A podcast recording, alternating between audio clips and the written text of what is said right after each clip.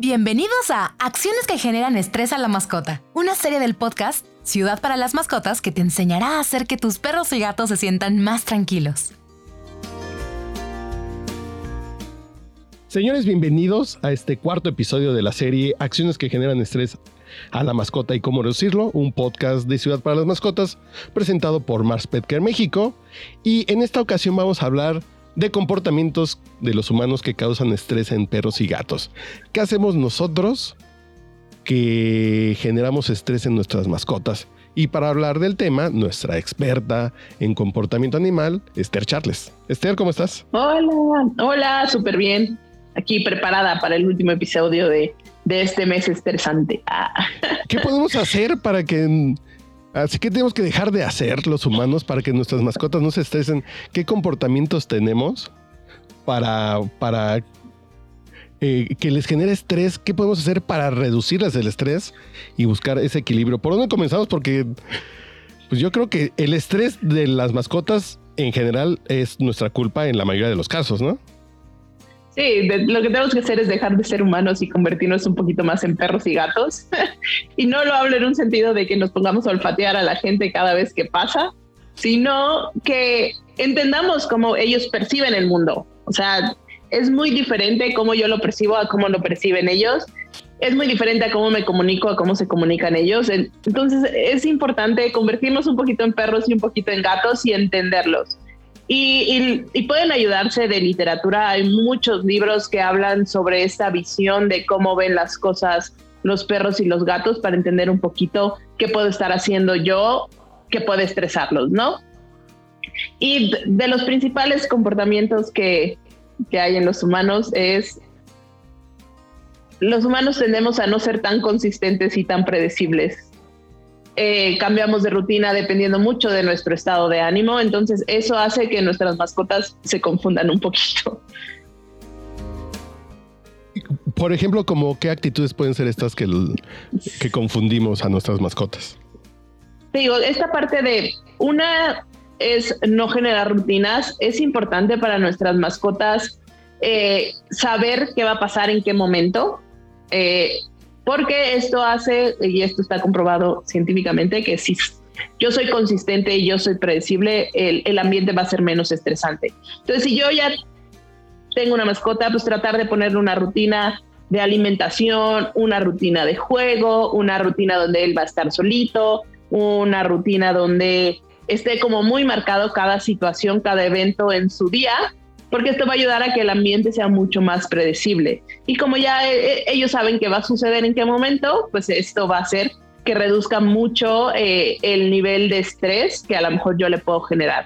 El problema es que nosotros estamos tan metidos en nuestro ritmo de vida que, que olvidamos un poquito a nuestra mascota. Entonces es, importante que nos sentemos y, y, evaluemos si estamos teniendo una rutina constante con nuestra mascota y si no, bueno, siempre siempre eh, el día número uno es eh, este, entonces hay que empezar a, buscar eh, herramientas para poder hacer una rutina y que tanto le ayuden como a ellos como nos, nos ayuden a nosotros. Y por ejemplo, ¿se le provoca estrés a nuestra mascota si les cambiamos la hora de comida, si les cambiamos la hora del paseo? Exacto, o sea, sí, o sea, el, el hecho de que a lo mejor llevemos un mes dando el paseo a la misma hora eh, y luego eh, en, el siguiente día pues a lo mejor lo cambiamos a otra hora o ya no o lo dejamos de hacer. O sea, sí, a lo mejor vamos cambiando como el horario no es tanto. El problema es que dejamos o empezamos a hacer cosas diferentes que, que a lo mejor a ellos no es tan predecible. Entonces tratar de que siempre reciba como las mismas actividades, que más o menos sea la misma rutina. Yo sé que hay veces que hay cambios eh, en nuestra rutina, pero lo, es importante tratar de, mantenerlo lo más que podamos. Eh, si yo ya sé que a lo mejor eh, va a haber un horario de, cambio en, mi, en mi trabajo, pues a lo mejor ajustarlo un poquito, pero no dejar de hacer cosas. que, que, normalmente haríamos, porque luego empezamos a a lo mejor si constantemente lo sacábamos a hacer ejercicio y ahora no lo, deja, no sacamos a hacer ejercicio, pues esa, esa parte de, de que ya no le estamos dando la oportunidad de, de, tener ese ejercicio, pues puede ser frustrante para, para ellos. Y por ejemplo, eh, si estamos de mal humor y hay veces que jugamos y hay veces que dejamos que se suba el sillón, pero hoy estamos de mal humor y, y le hacemos mala cara, eh, ¿cómo les genera estrés eso a las mascotas? El de hoy no de humor. Siempre que, que yo le permita hacer algo a la mascota, cuando yo le diga que no, va a haber un cierto nivel de frustración.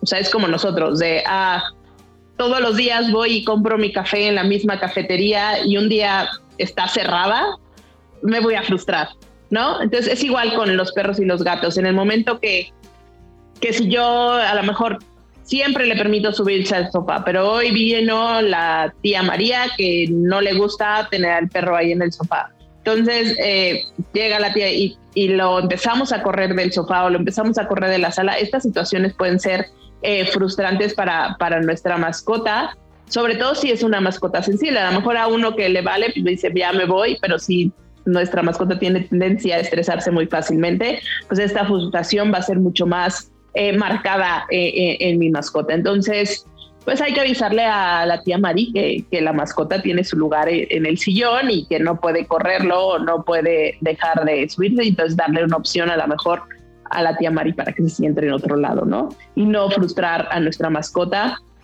Y si, por ejemplo, somos eh, ponerse de acuerdo en la familia, ¿no? Si alguien del miembro de la familia no quiere que el perro se suba a la cama o no quiere que el gato entre a ciertas habitaciones, pues todos los miembros de la familia tienen que estar de acuerdo a que esto no va a suceder. Eso de, ah, yo sí se lo permito, pero la otra persona no, suele ser también un poquito frustrante y puede llegar a hacer que mi mascota defienda ese lugar con el miembro de la familia que a lo mejor no, no me deja, ¿no? Entonces a lo mejor a él sí me va a gruñir o él me va a tirar la mordida porque yo no quiero que esté ahí, yo a fuerzas lo quiero bajar. Entonces, e, evitar eh, este tipo de situaciones, ponerse de acuerdo bien la familia para que no vaya a haber estas situaciones de frustración, de es que yo sí te lo permito y tú no me lo permites. Eh, eso es importante también ponernos de acuerdo.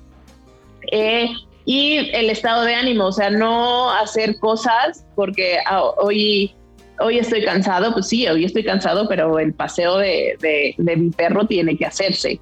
O a lo mejor yo llegué súper de malas, entonces por simplemente el hecho de que me brincó y como estoy de malas, pues ya eh, lo regañé por haberme brincado cuando en otros días le permito perfectamente brincarme. Entonces, ese tipo de situaciones hay que desengancharnos un poquito de lo que sucede fuera de casa y llegar y, tratar de manejar a nuestra mascota lo, más tranquilo posible, de no llegar y empezar a desquitarnos todo lo, el estrés que nos pasó eh, en la calle, llegar y que nuestra mascota sea la que sale perdiendo. Entonces tratar de, de siempre en el momento que lleguemos a casa tratar de tranquilizarnos y que nuestra mascota sea un, un una... Eh, una señal de tranquilidad más de que descarguemos con él eh, nuestra furia y nuestro enojo y nuestro estrés que, que seguro vivimos fuera de casa. Sí, porque si los ignoramos porque estamos enojados, si, si los abandonamos, ahí los dejamos dos días porque estamos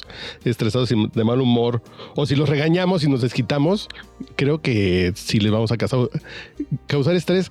Cuando al revés, pueden ser ellos un elemento para relajarnos. Llegamos estresados, tenemos un día difícil, estamos enojados. Acariciar y jugar a nuestro perro nos va a dar otra perspectiva, nos va a dar un relax y a lo mejor eh, eh, eh, estas, estas sustancias que genera el cerebro cuando estamos en contacto positivo con nuestras mascotas, pues nos van a ayudar a que nos sintamos mejor. Exacto, utilizar nuestra mascota como más mi lugar seguro, o sea, llegamos a nuestra casa y sabemos que en la casa va, vamos a, a relajarnos y, por ejemplo, si a lo mejor hay conductas o ciertas cosas que no me gustan de mi mascota, no olvidar de, o sea, lo que a mí no me gusta a lo mejor es el comportamiento. Mi mascota no es el culpable, ¿no? O sea, e, es, no sé si esto es un poquito, pero el, el, el comportamiento, o sea, es el que no me gusta y es el que voy a cambiar. O sea, no quiero cambiar a mi mascota, mi mascota yo la sigo amando por lo que es, pero a lo mejor en ciertas ocasiones se orina en algún lugar particular de la casa, ¿no?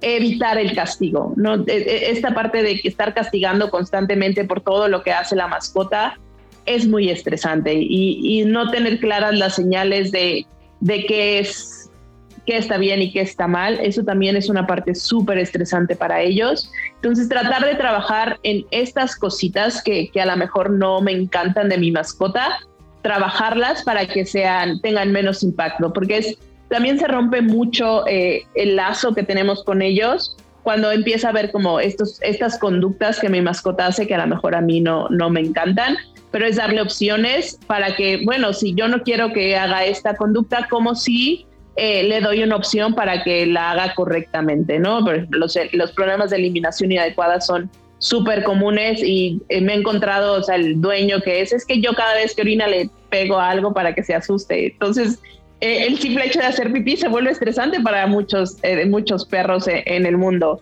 O el, el, hecho de que está ahí el propietario y yo quiero orinar, pero no puedo orinar porque seguro me van a regañar. Entonces es importante que no marquemos estas conductas, sino, ah, voy a premiarle porque lo haga correcto. Entonces, cuando lo llevamos al lugar correcto donde, donde queremos que elimine, pues ahí premiamos y ahí felicitamos y ahí hacemos un montón de fiesta porque lo hizo muy bien, en lugar de estar castigando lo que hizo mal. Entonces, eh, empezar a cambiar un poquito esta actitud de, en lugar de castigar, premiar lo que sí nos gusta y reforzar esas conductas que sí nos gustan. O sea, si, si yo prefiero que mi perro esté tranquilo, entonces lo voy a premiar cuando está tranquilo.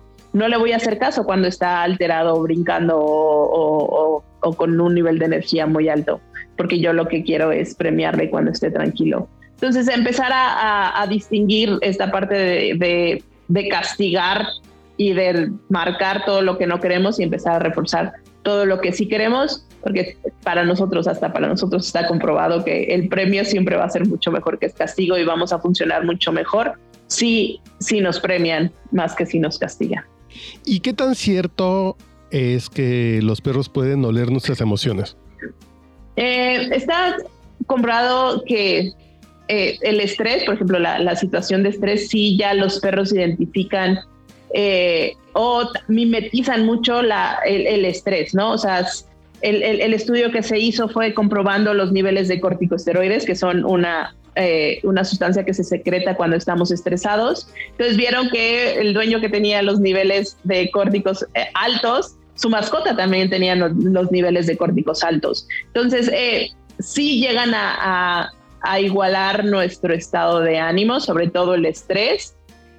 Y más que oler, yo creo que mucho nuestro lenguaje corporal y bueno, el, olor es, es, es, complicado de entender al nivel que, que, lo tienen nuestras mascotas, sobre todo el perro, que, que su, su, sistema olfatorio creo que no tenemos todavía el, realmente el alcance que tiene, pero Está comprobado que los perros pueden identificar eh, ciertos marcadores de enfermedades. Eh, ya hay perros que detectan, por ejemplo, COVID, hay perros que detectan cierto tipo de cáncer. Entonces, si llegan a percibir estos cambios, es obvio que pueden llegar a percibir los cambios químicos que nosotros tenemos por el cambio de emociones que, llegamos a tener. Entonces, tratar de, olvidar un poquito lo que pasa afuera y llegar a nuestra casa y relajarnos con, con nuestra mascota.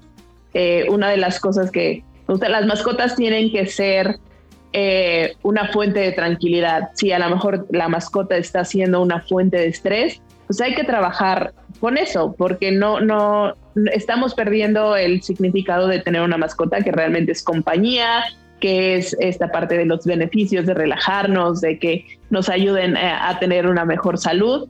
Si mi, mi mascota me está generando estrés, pues buscar soluciones para, para bajar y, mitigar esta parte de que mi mascota me genere estrés. Si, si nos está generando estrés es que hay algo en lo que tenemos que trabajar. Y por ejemplo, eh, ¿tú qué recomendaciones puedes darle a la gente ya para cerrar esta serie? Que ya hablamos de la llegada de un nuevo miembro a la casa, ya hablamos de la pirotecnia, de los truenos, de estos sonidos que pueden causarle estrés, la ida al veterinario y ahora estas cuestiones que hacemos nosotros. ¿Qué más nos falta para cerrar este tema en el tema del, eh, en el sentido del estrés? ¿Qué más nos puedes recomendar tú como experta en comportamiento animal para, para que tengamos una mejor relación con nuestras mascotas en el punto de vista de que no les provoquemos estrés? Lo, más importante es empezar pronto. Ese creo que es una de las cosas eh, que son más importantes para la parte de gestión de estrés. si yo tengo un cachorro, tengo un gatito, empezarlo a, manejar, a habituar a todas las situaciones que a lo mejor van a aparecer en su vida y ser exagerados, no solo como ah, los posibles. Hay, hay unas fiestas de cachorros que me encantan, que es gente así vestida estrafalariamente, hay un montón de ruido, hay muchos tipos de personas, hay muchos estímulos que, que lo que hacen es que el perro y el gato vean que no pasa nada con, esta cantidad increíble de estímulos. Entonces, si, estamos pensando en, adquirir un cachorrito o un gatito, empezar desde muy temprano a los manejos, a estarlo eh, a lo mejor eh, revisando las orejitas, abriendo la boca, que venga gente a la casa de visita y que siempre eh, le estén mostrando algo positivo al perro y al gatito, premios, no sé qué, le están hablando, le están acariciando y el perro está ahí fascinado y el gato está ahí fascinado, que lo acaricien mucho, que lo toqueten mucho, que a lo mejor lo abracen un poquito para, para restringirles un poquito el, el, movimiento, que puede ser algo que, que vaya a pasar en, en su vida con el veterinario. Y entonces esta parte de, sobre todo cuando están cachorros y cuando están gatitos, manejarlos mucho, que tengan mucha estimulación, que lo pueden llevar cargando a, los centros comerciales o a lugares donde vaya a haber mucha gente. Es importante ahí la parte de medicina preventiva, que luego eh, tratamos de evitar mucho la salida de nuestros gatitos y nuestros perritos a lugares como muy llenos de gente porque pues pueden ser un poco de infección, pero a lo mejor si lo llevamos seguro en los brazos, podemos eh, eh, tener esta alternativa de llevarlos a lugares donde haya mucha gente o también invitar mucha gente a, a, la casa para que, para que el perro y el gato se acostumbren a, a la gente, que, que, vean que es algo positivo y ser constantes, o sea, no dejarlo de, ay, bueno, ya cumplí con mi tarea en, en esta etapa, sino constantemente estarlos manejando, que constantemente la gente sea algo positivo para ellos, que el veterinario traten de elegir un veterinario con el que estén yendo constantemente para que se vuelva el mejor amigo de su mascota, como les digo, que, vayan felices las mascotas a visitar a ese su veterinario. Eh, y también nosotros, o sea, trabajar un poquito en el ser consistentes, trabajar un poquito en el de siempre una rutina, ser muy claros con nuestra mascota, tener un poquito de, entrenamiento de control, de siéntate quieto, cómo le vamos eh, explicando a, nuestra mascota lo que sí queremos y lo que no queremos, ser eh, con toda la familia ponerse de acuerdo. Todos tenemos que manejar eh, de la misma manera la mascota para que no haya situaciones en las que ah, yo voy midiendo a cada uno de los miembros de mi casa y a veces me porto, a veces me porto bien, a veces me porto medio bien. Entonces que seamos como muy constantes eh, con el manejo de la mascota y que al final la mascota tiene que ser eh, algo muy bueno para nosotros. Si nos está generando estrés, tenemos que trabajar eh, en algo, acercarse a, sus veterinarios si hay alguna situación específica que nos generan un poquito de estrés para trabajarlo y que no sea un motivo de, ruptura en la relación con ellas. Pues muchas gracias, Esther. Creo que ya quedamos completos. Que si, que si no somos cuidadosos, si no somos responsables del estrés de nuestras mascotas, pues ya es porque queremos o porque somos muy malos dueños. Pero creo que después de estos cuatro episodios en que hablamos del estrés, eh, creo que todos vamos a mejorar un poquito de conductas eh, y creo que vamos a ser más conscientes de qué hacemos en el día a día y qué circunstancias estresan a nuestras mascotas. Pues muchas gracias. Así llegamos al final de esta serie, Acciones que generan estrés a la mascota y cómo reducirlo, del podcast Ciudad para las Mascotas, esta serie que fue la serie del mes de septiembre. Nos escuchamos en el mes de octubre con otra serie donde aprenderán a ser dueños responsables de sus mascotas. Si tienen información, fotos, comentarios o dudas que quieran compartirnos, lo pueden hacer con el hashtag Ciudad para las Mascotas en Facebook e Instagram. Entonces, nos seguimos escuchando en este podcast. Saludos. Gracias. Te queremos escuchar. Síguenos en Facebook e Instagram, arroba Ciudad para las Mascotas. Y no olvides compartir este podcast.